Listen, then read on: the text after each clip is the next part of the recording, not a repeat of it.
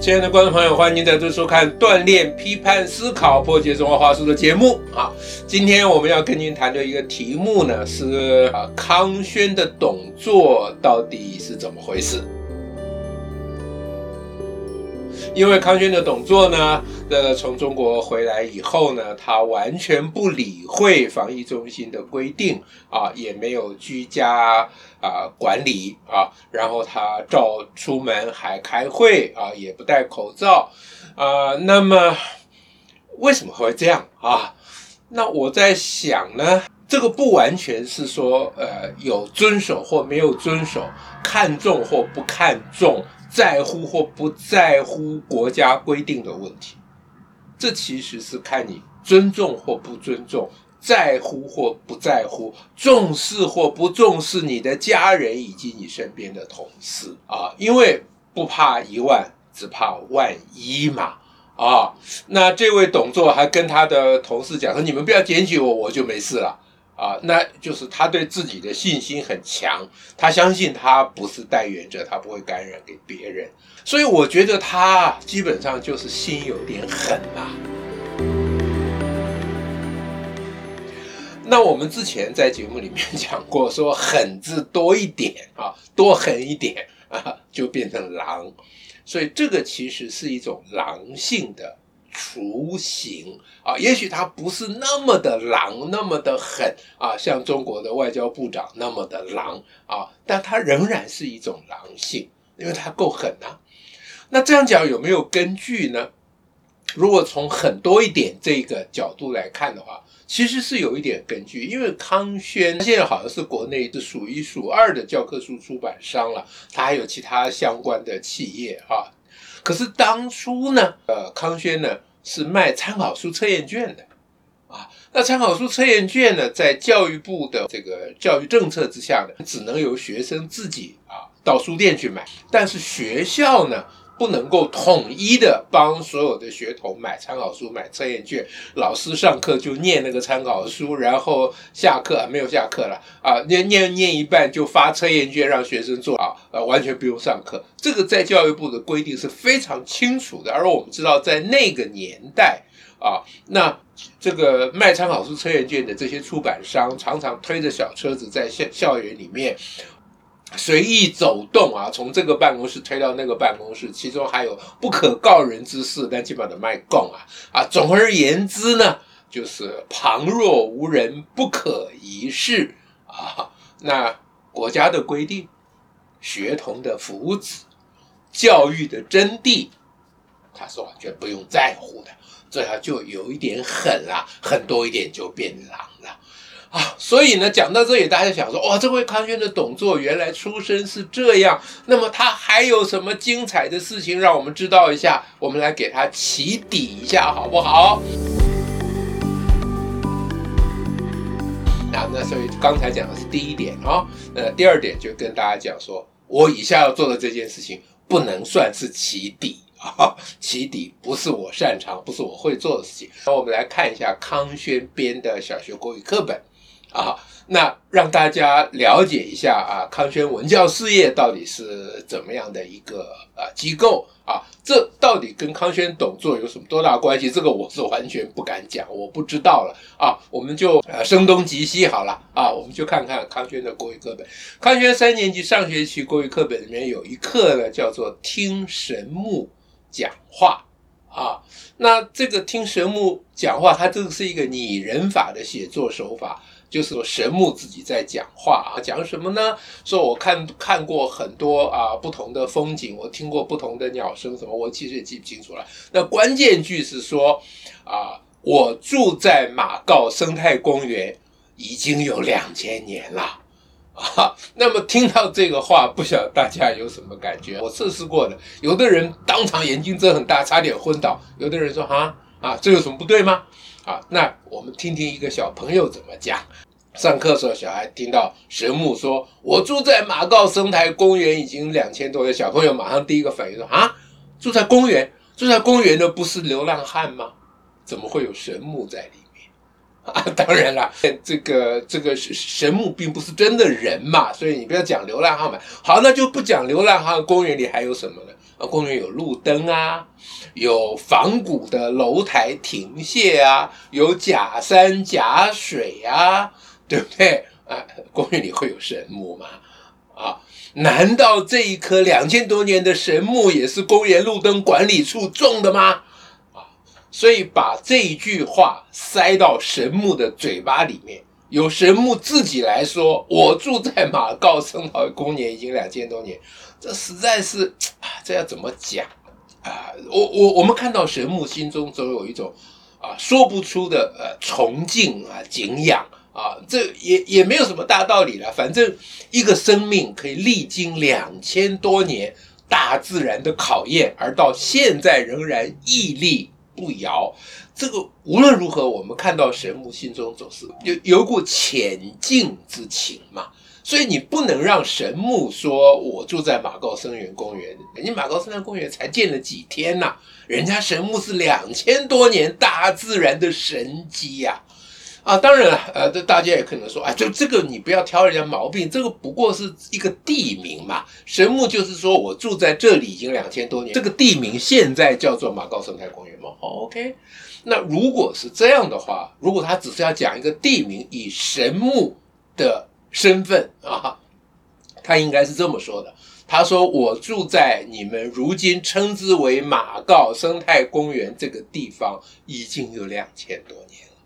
简称就是说，我住在你们的生态公园已经有两千多年了，这才是比较是符合神木的身份所可以讲的话。那 神木都自己住在圣马告生态公园，这我基本上就是这就是亵渎大自然，他基本上就是对大自然没有一个崇敬之心。他的背景呢，就是有够狠啊，狠字多一点就接近于。那么，这课文里面呢啊，大家把这课文浏览一下。这课文里面也有讲到说啊，神木看到很多人来看他，他就很想跟大家讲他的心事。但是我们看完整课，没有看到神木讲任何他的心事啊。这整个课文都让神木帮课文作者说话，完全没有神木自己说的话呀。好，那我们现在来假想，如果神木真的可以说话，他会怎么说呢？我随便举个例子，神木以他的身份，他应该是说：啊，你们这些搞定那哈，你们这些家伙常常制造麻烦，啊，破坏生态。但是呢，你们制造了麻烦之后啊，现在还知道愿意收拾你们制造的麻烦啊，你们建了一个生态公园，要保护生态。这个应该值得肯定啊！神木如果要夸奖我们，他应该是用这个角度、这个口气讲话才是对的。到了课文的最后一段的图穷匕现啊，就更更好笑了。就神木说：“我是名字叫做孔子的红块。”大家要给神木起什么名字？我想不但我们没意见，神木也没意见了。虽然我我觉得把神木叫孔子啊，还有另外一个神木叫孟子，还有一个神木被叫曹操的啊。虽然我觉得这个实在是，容许我讲一个比较粗鲁的话，这是其实是蛮愚蠢的，在搞什么？他那个原始的意义应该就是用那个年龄了哈，比如说孔子的年代跟这个神木的呃年代相近啊，那。我想最原始应该是这个神木旁边立一个牌子，就要跟大家、跟游客解释说，这个两千多年的神木，它这个两千多年是多么悠久呢？就像孔子那么悠久。他原来也许只是立一个牌子说明，那后来有那些比较 gay 森的人啊，说我们就把这个神木起名叫孔子好了。这样以便于做区分嘛，有些年龄比较小的就叫曹操啊，有些叫王阳明，我不知道有没有叫蒋介石的神木，这个我是不晓得啊。总而言之，这个事情是，哎呀，怎么讲，就是很愚蠢。那愚蠢也就罢了哈。如果以神木的心思来讲，我想神木是不太会在乎这种事情了。神木哪在乎你们这些人称呼他为什么？神木甚至于对于称呼他为神木，他也不以为然。木就木了，何神之有？对，这是以神木的高度，应该是这个心情才对。那这个课文的编者呢，居然让神神木说我是名字叫做孔子的红快，你以为你谁呀、你可以把这种话塞到神木的嘴巴里面吗？这个实在是有点，我觉得有点太超过了，有有点过分了。你怎么可以这样子弄呢？啊，那大家会觉得说，说我会不会是太挑剔了？啊，这个有有那么严重吗？有没有那么严重？是看你这有没有看中我们的下一代。这是给小孩子读的的材料哦。啊，如果是你自己发脸书，你随便怎么写，是没有人理你了。那。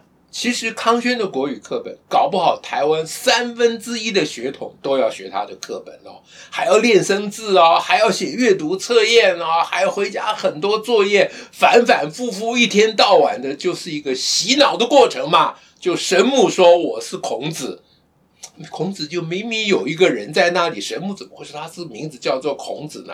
孔子明明是另外一个人的名字嘛，你不能这样弄嘛。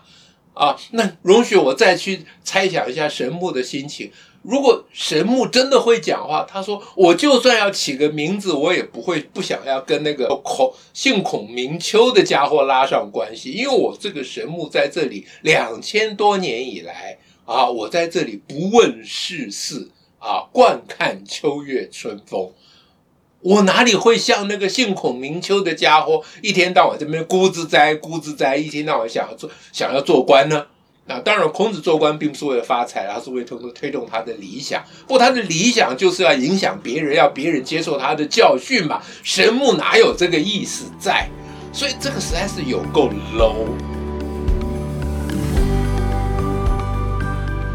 大家说，哎，你你虽然解释很多。啊，说这个整个课文都违反这个生态环保的意识，大家也许可以接受，大家还是觉得我太过分。好，那我弄一个对比，大家看看南一版也是小学三年级，它的题材也是神木啊，就大家看一下，它光课文的名称就不一样。南一版的关于神木的这一课，他说跟神木说悄悄话。啊，他这个课文里面说，有个小孩子看到神木说：“神木爷爷，你在这里已经两千多年，你会不会觉得害怕？”啊，这才是我们啊一个小孩子的童心啊，童稚的啊这个心，面对神木所该有的一个态度嘛。哪里会 小孩子会听到神木讲说：“我的名字叫孔子，我住在马高生态公园两千多年。”这简直是不像话。那这种表现呢，基本上就是狠字多了一点，这就是狼性。狼性就是自以为是，完全不顾别人的感受啊。那讲到这里呢，大家就说：“哎呀，你是不是给人家乱砍拖？这个应该也不不完全归咎于。”啊，康轩的董作吧？哦，那那当然，那当然，因为编课本的跟董作没有什么关系，董作大概不会下来自己编课本啦。